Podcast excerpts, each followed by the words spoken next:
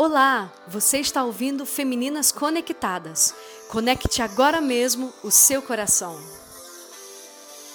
Olá, vamos começar mais um dia? Esse é Diário de Bordo, número 16. Hoje é dia 3 de abril de 2020.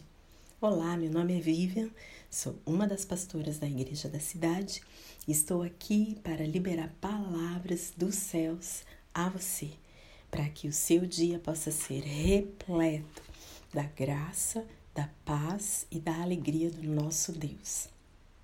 Estes áudios são inspirados no livro devocional de Carlito Paz chamado Palavras de Deus, da editora Inspire.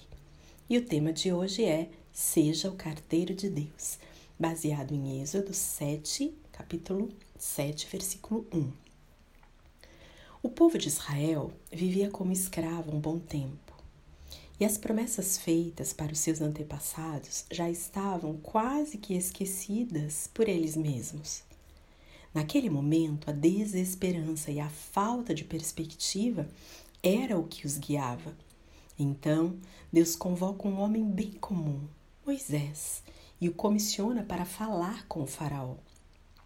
Mas, mais do que uma incumbência, Deus entregou algo poderoso para ele. Deus compartilhou com ele nada menos do que a sua própria autoridade. Deus entregou autoridade e estratégia. Deus entregou nas mãos de Moisés a estratégia das pragas do Egito. Costumamos ler sobre essas pragas e talvez não nos atentemos ao que realmente aconteceu. Um cenário de verdadeiro caos. Hum, sabemos bem o que é isso, não é? Sim, esse mesmo cenário foi estabelecido repetidamente, praga após praga. Pessoas doentes, plantações destruídas, animais morrendo, e neste cenário o povo de Israel estava sendo preservado e guardado por Deus. Isso não te soa familiar? Hum. Mas dez pragas também serviram como uma espécie de purificação da contaminação espiritual do povo. Deus os queria de mãos limpas e coração puro. Em algum momento das nossas vidas, acabamos nos contagiando e contaminando pelas coisas do Egito, entre aspas, coisas que teimam em parecer mais atraente do que a terra prometida. Não é verdade com você? Talvez neste momento você esteja se sentindo assim, atraída pelo medo, pela murmuração. Ai, esses lugares parecem às vezes seguros e é muito difícil decidir então confiar que Deus está no controle.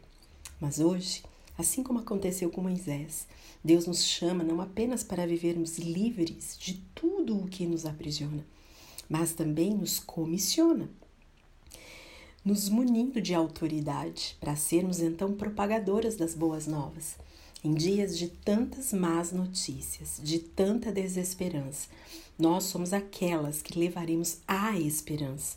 Somos aquelas que liberaremos vida por todos os ambientes em que passarmos, sejam eles físicos, sejam virtuais.